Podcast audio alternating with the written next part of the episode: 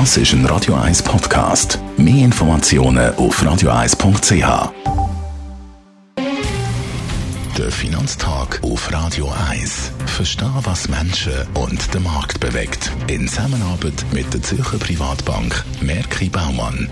www.merkibaumann.ch ich bin verbunden mit dem Gerard Biasco, dem Anlagechef der Privatbank Merki Baumann. Letzte Woche haben wir auf Amerika geschaut, zu den Firmenresultaten. Jetzt schauen wir doch mal die europäischen Firmenresultate im Vergleich mit den amerikanischen Resultaten an. Gerard, welche Tendenz zeigen europäische Firmengewinne?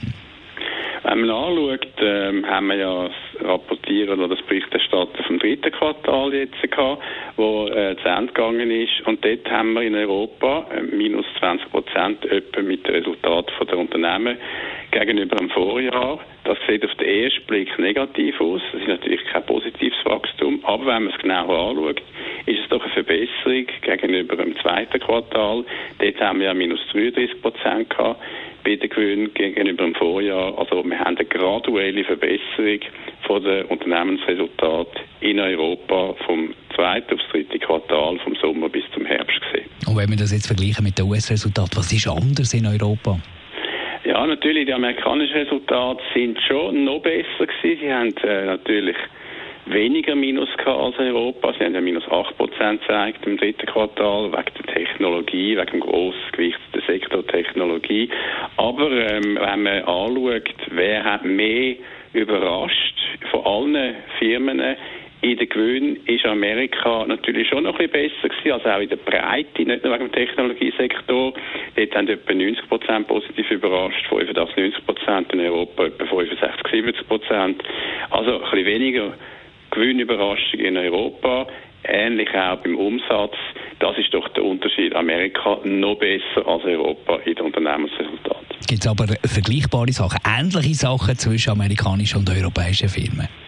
Ja, wenn man es anschaut, dann äh, ist es eigentlich spannend, dass in der Marge die Entwicklung in Europa auch nicht so schlecht war. Oder zum Beispiel im Umsatz, wer hat im Umsatz überrascht? Da ist es nicht so ein großer Unterschied wie andere Zahlen. Also man kann sagen, Europa hat auch eine Verbesserung in den Unternehmensresultaten. Amerika ist noch besser. Was kommt jetzt für die nächsten Wochen und Monate an? Natürlich, in erster Linie hängt das Unternehmensresultat ab von der makroökonomischen Entwicklung. Was wird mit Corona weitergehen? Wie schnell kommt der Impfstoff im nächsten Jahr? Wir glauben nicht, dass es schon im ersten, zweiten Quartal natürlich bereit kann sein, eher im zweiten Halbjahr. Aber ähm, es wird doch auch dort eine graduelle Verbesserung geben, je nachdem, wie die Wirtschaftsentwicklung ist, je nachdem, wie die Corona-Entwicklung ist. Im Moment ist ja die Entwicklung so, dass in Amerika die Corona-Fälle auch Positivitätsrate stark äh, zunimmt, ist noch nicht so hoch wie in Europa. Aber da werden wir sicher in den nächsten Wochen über den Winter noch eine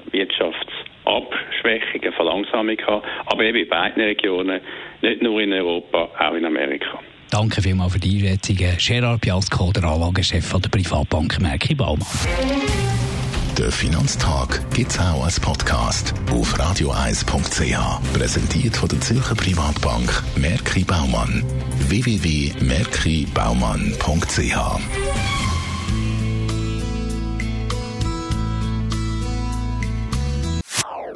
Das ist ein Radio 1 Podcast. Mehr Informationen auf radioeis.ch.